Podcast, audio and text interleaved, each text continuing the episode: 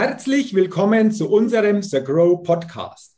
Mein Name ist Jürgen Zwickel. Ich bin Vortragsredner, Seminarleiter, Buchautor und freue mich, dass ich als Moderator den The Grow Podcast begleiten und mitgestalten darf und dabei spannende Interviews mit interessanten Persönlichkeiten führen kann. Und heute, liebe Zuhörerinnen, liebe Zuhörer, wartet wieder ein sicherlich sehr spannendes und interessantes Interview auf uns. Denn ich begrüße heute den Geschäftsführer der Outlet City Metzingen, René Kamm, im Interview. Herr Kamm, herzlich willkommen und schön, dass Sie sich die Zeit für das Interview im The Grow Podcast nehmen.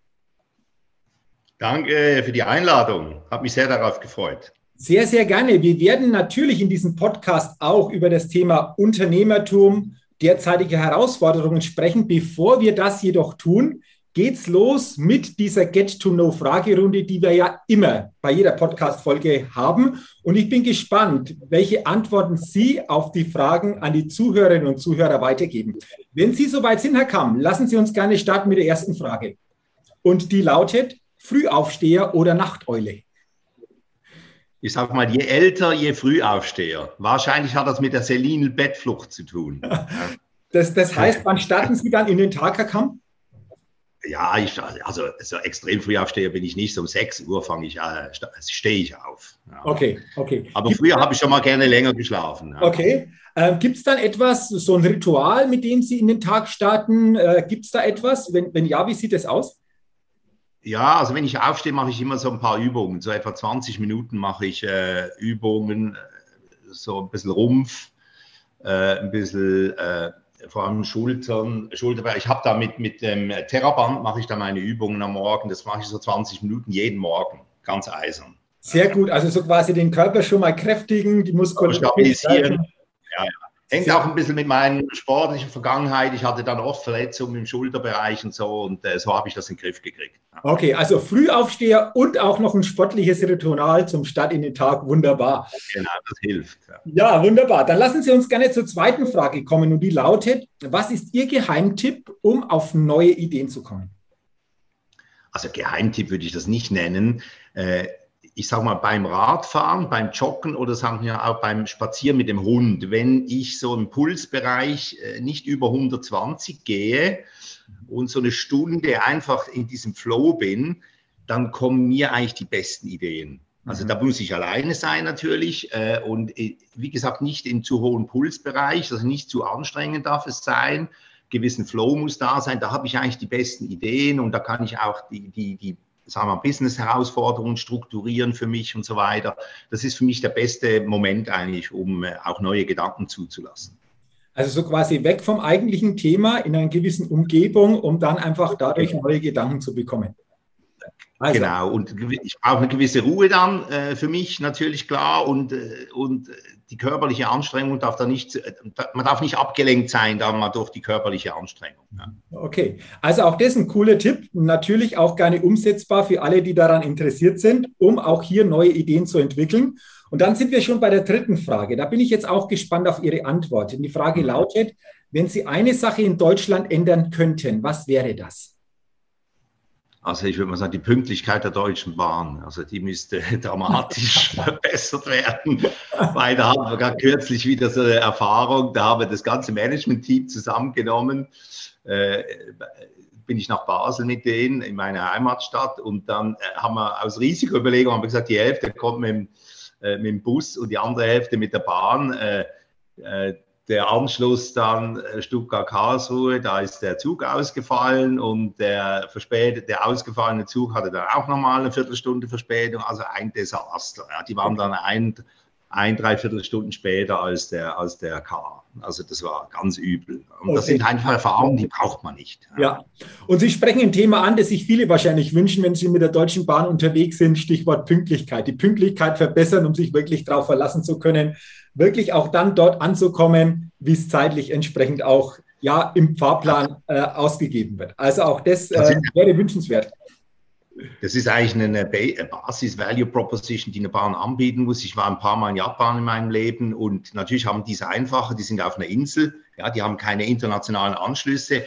Aber was ich da erlebt habe mit dem Shinkansen, das ist für mich, also da geht es auf die Sekunde, kommt der Zug. Also, also es ist unfassbar, mhm. äh, wie die Pünktlichkeit dort ist. Und das ist für mich der absolute Benchmark. Ja. Okay, also da ist das genaue Gegenteil der Fall. Auf die Sekunde genau, während hier bei uns durchaus, ja, sind fast oft mal nicht nur Minuten, sondern das dauert schon teilweise länger, bis Anschlüsse kommen oder bis man ankommt. Okay, nehmen wir mal so auf und gucken mal, was sich da vielleicht in Zukunft einfach auch positiv verändert. Dann sind wir schon bei der vierten Frage und die vierte Frage lautet, welches Start-up hat Sie kürzlich begeistert? Also kürzlich, das ist schon wieder ein paar Jahre her. Ich war, äh, ja, ich bin ja Schweizer und habe auch viel in der Schweiz zu tun gehabt äh, und war da auch oft in Lausanne. Und da haben sie ja diese EPFL, das ist so wie die ETH in Zürich, eine technische Hochschule. Und die hatten einen Spin-off, das war so 2015 war das. Äh, und äh, Flyability heißt der. Äh, die haben so eine Drohne entwickelt, die im Prinzip so kollisions, wie soll man dem sagen, kollisionstolerant ist und die wird vor allem in der Industrie eingesetzt und auch bei Inspektionen in, im Chemiebereich, wo es einfach für, für Personen gefährlich ist, also in Röhren zum Beispiel reinzugehen, in Kanalisationen reinzugehen oder auch im Rettungsbereich kann man die einsetzen und diese Drohne äh, die ist, muss man sich vorstellen, die Rotoren sind geschützt durch einen Mantel, der so im Ball, der um die Drohne äh, gebaut wurde. Die haben natürlich äh, äh Abstandssensoren äh, und die können also wirklich durch Tunnels fliegen oder durch, durch äh, Schächte fliegen und, und durch Pipelines fliegen und können so im Prinzip äh, Revisionsarbeiten machen, also mit, mit HD-Kameras können sie da genau Aufnahmen liefern und so weiter. Und die sind da im 2015, äh, ist dieses, war dieser Spin-off, die haben ein paar Finanzierungsrunden gehabt und die sind mittlerweile sehr profitabel, äh, global aufgestellt mit, äh, äh mit Filialen in, in, in China, in, in USA, also äh, ein sehr erfolgreiches Spin-off von einer Hochschule, hat mich sehr äh, fasziniert. Ich finde vor allem auch diese das haben wir diese Startups, die jetzt nur, sage ich mal, ein bisschen Daten crawlen aus dem Netz und dann irgendwie eine App darum bauen. Das äh, ist auch toll, aber da gibt es natürlich, die gibt es wie Sand am Meer. Und ich finde, wenn es dann auch mit Hightech äh, zu tun hat, mit, mit, äh, mit äh, technischem Know-how, das in Verbindung, das finde ich irgendwie noch faszinierender. Mhm. Und wenn es dann auch noch einen echten Nutzen bringt, jetzt in dem Fall äh, Arbeiten, die sonst nur unter Gefahr gemacht äh, werden, die dann von einer, von einer Maschine übernommen werden, finde ich das sehr faszinierend. Okay. Und vor allen Dingen äh, eine kreative, ideale Lösung ist das, was Sie geschildert haben. Und immer wieder spannend, welche Antworten hier kommen, weil diese Antwort auf diese Frage gab es noch nicht, aber auch interessant, das mal zu wissen, dass es auch solche Möglichkeiten jetzt schon gibt oder in den letzten Jahren entwickelt worden sind. Wunderbar. Und ja. dann sind wir auch schon bei der letzten Frage und die lautet, auf welche Innovation könnten Sie selbst niemals verzichten? Ja gut, also das ist natürlich, ich bin ja eine Generation, der noch ohne Handy aufgewachsen ist und so weiter. Und ich muss natürlich sagen, so ein iPhone, also diese Smartphones, das ist natürlich unfassbar eigentlich. Das ist für die Jungen heute natürlich äh, Gott gegeben, aber wir haben es ja noch erlebt, äh, wie es ohne war. Und ich kann mich noch erinnern, dass das BlackBerry ra rauskam, da war ich so fasziniert, weil ich jetzt endlich E-Mails schreiben konnte, mobil und war eigentlich von dem Ding nicht mehr wegzukriegen. Und da kam ja das iPhone und hat eigentlich äh, BlackBerry an die Wand gefahren, weil es halt noch viel mehr Funktionen hatte. Ich hatte echt Mühe, da zu switchen zuerst, weil diese Haptik vom BlackBerry hat mich so fasziniert. Aber am Schluss muss ich sagen, ohne das iPhone geht eigentlich gar nichts mehr in meinem Leben. Das ist einfach so. Ja. Und das ist, glaube ich, auch spannend, wenn man auch hier die Entwicklung der letzten Jahre anguckt, wie sich das entwickelt hat, was da entsprechend jetzt möglich ist im Vergleich vielleicht noch vor 10, 15 oder 20 Jahren ja, das ist dramatisch. Die ganze Gesellschaft hat sich dadurch natürlich dramatisch verändert. Ich meine, diese ganzen sozialen Medien und so weiter. Ich meine, das ist ja unfassbar, was aus dem eigentlich äh, sich da entwickelt hat. Die Vision von dem, äh, von Apple war natürlich äh, Wahnsinn eigentlich. Ja.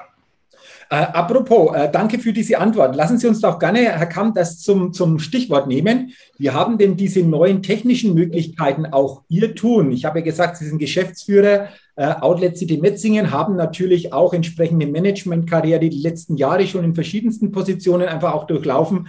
Wie hat sich das auf Ihr eigenes Tun denn ausgewirkt, diese technischen neuen Möglichkeiten?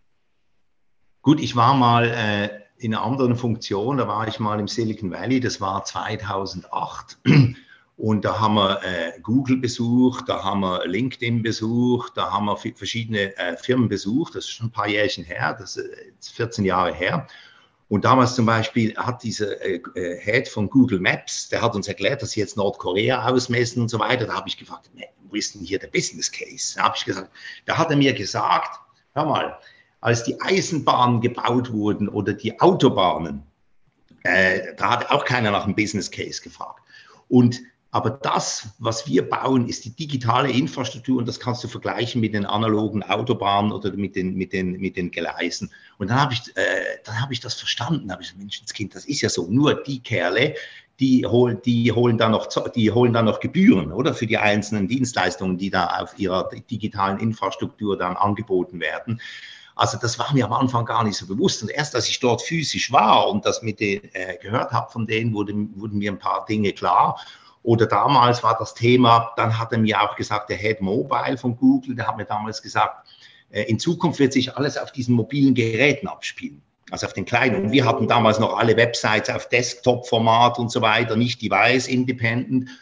Und dann habe ich sofort meinen IT-Chef angerufen, noch aus Kalifornien, habe gesagt, hör mal, wir müssen alles device-independent machen. In Zukunft wird alles auf diesen mobilen Bildschirmen ablaufen. Und wenn ich das heute anschaue, 14 Jahre später, unser E-Commerce-Business, also unser Online-Shop, 85 Prozent der Umsätze werden über Handys gemacht. Mhm. Also über Mobile Devices und nicht mehr über Desktop. Also das, was der vor 14 Jahren gesagt hat, ist auch so eingetroffen. Mhm.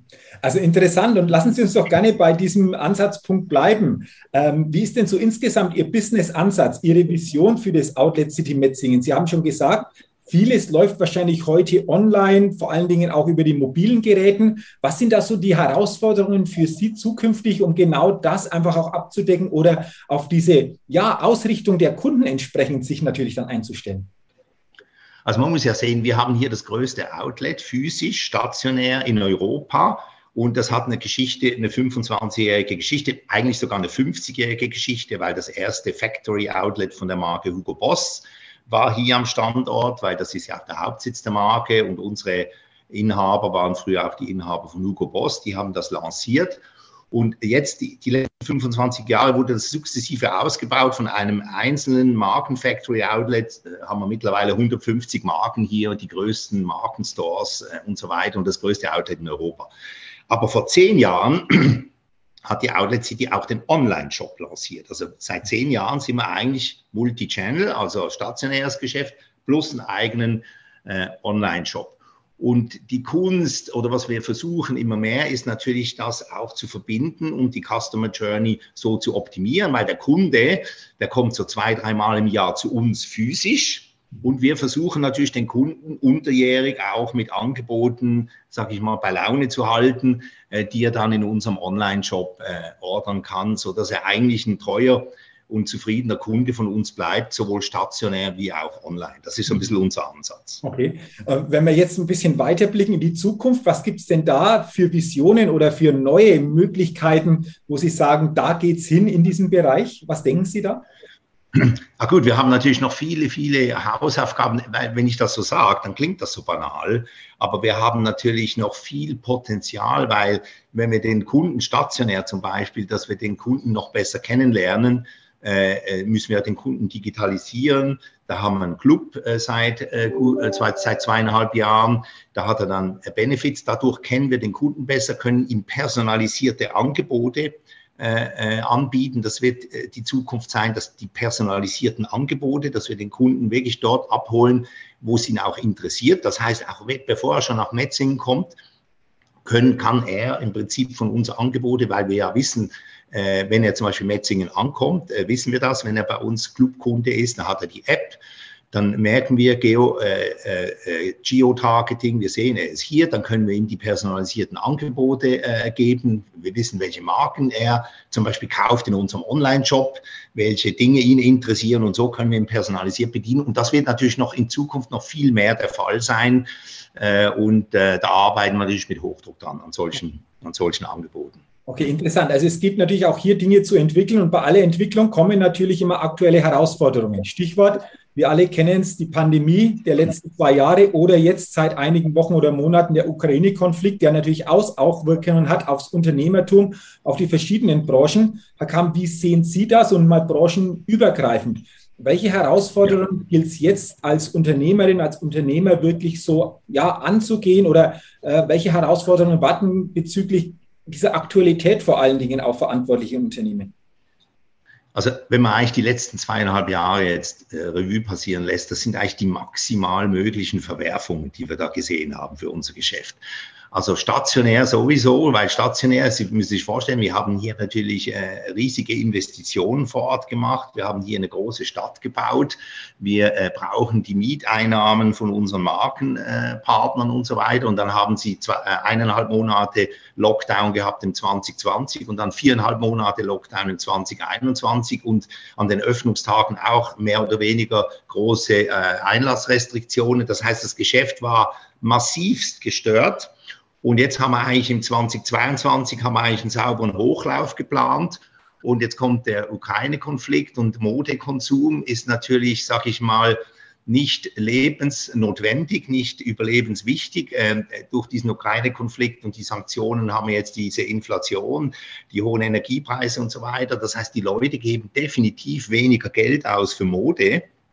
Auch das spüren wir. Wir spüren es einerseits in den Frequenzen hier in Metzingen, aber auch im Online-Shop spüren wir das, dass die Warenkörbe nicht mehr so hoch sind wie, wie, wie vorher.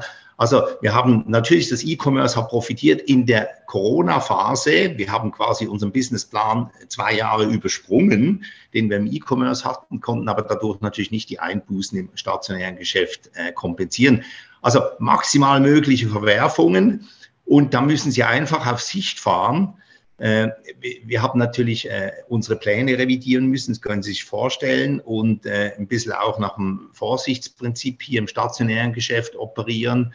Wie gesagt, wir sind jetzt auf Sicht gefahren, zweieinhalb Jahre, und, und auch dieses Jahr wird ein herausforderndes Jahr, weil eben durch die Preissteigerungen, die allgemeinen, wird der Modekonsum äh, ist unter Druck und, äh, und das werden wir auch spüren und das spüren wir sowohl online wie, wie on-site. Mhm. Okay. Ähm, wie schaffen Sie es dann so als verantwortlicher Kamm vor allen Dingen auch die Mitarbeiterinnen und Mitarbeiter mitzunehmen? Ich könnte mir vorstellen, breitet sich natürlich auch eine gewisse Unsicherheit aus. Wie geht es weiter? Was bedeutet das auch für den Einzelnen? Was ist da einfach auch wichtig, gerade als Verantwortliche in dieser, in solchen Phasen und in dieser Phase einfach auch bezüglich der Mitarbeiterinnen und Mitarbeiter? Ja, man muss halt den guten Mix äh, finden zwischen einerseits äh, Vorsicht, also äh, kostensensibel sein, äh, nur das, äh, sag mal, äh, die Nice-to-Haves mal einfach zu, nicht, nicht machen, sondern nur die Must-Haves die Must machen. Das muss man ganz klar priorisieren. Das ist halt ein bisschen mit auf Sicht fahren gemeint. Und trotzdem muss man nicht die Zukunftsperspektive äh, haben. Und die haben wir natürlich mit unserem Geschäftsmodell, das, das äh, Multi- oder Omnichannel-Geschäftsmodell, das hat Zukunftsperspektive, weil der E-Commerce wird weiter wachsen. Und stationär müssen wir mehr, sag ich mal, in den Eventbereich äh, gehen. Das heißt, wir müssen die Leute neben dem Shopping-Argument Argumente liefern, um herzukommen. Und das machen wir trotzdem, diese Dinge. Äh, und äh, da gilt es halt nach innen auch gut zu kommunizieren, dass die Leute verstehen, dass wir nicht alles umsetzen können, was wir gerne machen würden, weil wir einfach äh, auch äh, die Kosten im Griff haben müssen. Auf der anderen Seite wollen wir uns trotzdem nach vorne äh, strategisch weiterentwickeln. Mhm. Okay, also ein wichtiger Gesichtspunkt natürlich, das zu vereinen. Und äh, Sie sind natürlich auch schon lange, lange Jahre in verantwortlichen Positionen in verschiedensten Unternehmen gewesen. Lassen Sie uns, Herr Kamm, zum Ende unseres Podcast-Interviews gerne mal über dieses Unternehmertum grundsätzlich sprechen. Was sind für Sie in all den Jahren so ganz wichtige Erkenntnisse gewesen, die für einen ja, Geschäftsführer, für einen Verantwortlichen in Unternehmen wichtig sind, wo Sie sagen, das waren so ganz markante Erkenntnisse auch, die Sie gerne einfach auch hier mit den Zuhörerinnen und Zuhörern noch teilen wollen?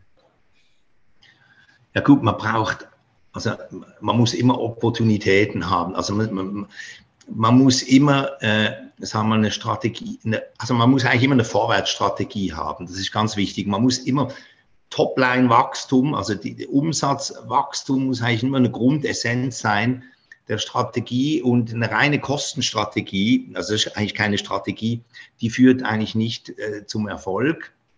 Und äh, das ist eigentlich die Essenz. Aber wenn natürlich solche Krisen kommen, dann muss man wieder kurzfristig, äh, sagen wir, die Kostensensibilisierung äh, muss dann Priorität haben. Aber in der langen Frist eine Firma ohne Wachstumsstrategie äh, hat eigentlich keine Zukunft. Ja. Okay. Und um diese Wachstumsstrategie wirklich dann auch so verfolgen zu können, was ist aus Ihrer Sicht da wichtig? Auf was gilt es da zu achten? Na gut, dass man nicht überpaced, das ist auch noch wichtig. Also, dass man die Leute mitnimmt und die Struktur auch immer, den Unterbau auch immer, äh, immer, immer baut äh, und nicht zu schnell, man kann auch zu schnell wachsen. Das ist dann, äh, das führt dann auch ins Verderben. Also, das muss natürlich ausgewogen sein. Ja. Mhm. Okay, also interessante Ansatzpunkte. Ich glaube, die einfach auch für jede Zuhörerin, jeden Zuhörer hier im Interview einfach auch interessant sind, diese Gedanken mitzunehmen. Ähm, zum Abschluss habe ich jetzt noch eine Frage, Herr Kamm. So, was ist Ihnen denn persönlich wichtig, was Sie gerne den Zuhörerinnen und Zuhörern des Agro Podcasts zum Ende unseres Gespräches gedanklich gerne mitgeben möchten? Ja, was, also ich sag mal, nach jedem, nach jedem, äh, immer wenn es runtergeht, geht es irgendwann auch wieder rauf. Also das ist für mich die, ein bisschen die, die, die Mitteilung jetzt in der aktuellen äh, schwierigen Situation. Es wird auch wieder raufgehen. Also da, darum immer positiv bleiben. Also ich bin einer, der immer, aber das ist vielleicht ein bisschen einfach meine Art. Äh, in der größten, in der, im größten Problem versuche ich immer das Positive rauszunehmen und da, mich an dem festzuhalten und, und, die, und, und, das eigentlich zu nehmen und, und mich äh, dadurch zu motivieren und auch versuche, meine Leute äh, dadurch zu motivieren. Das ist eigentlich die Grundeinstellung, immer positiv bleiben.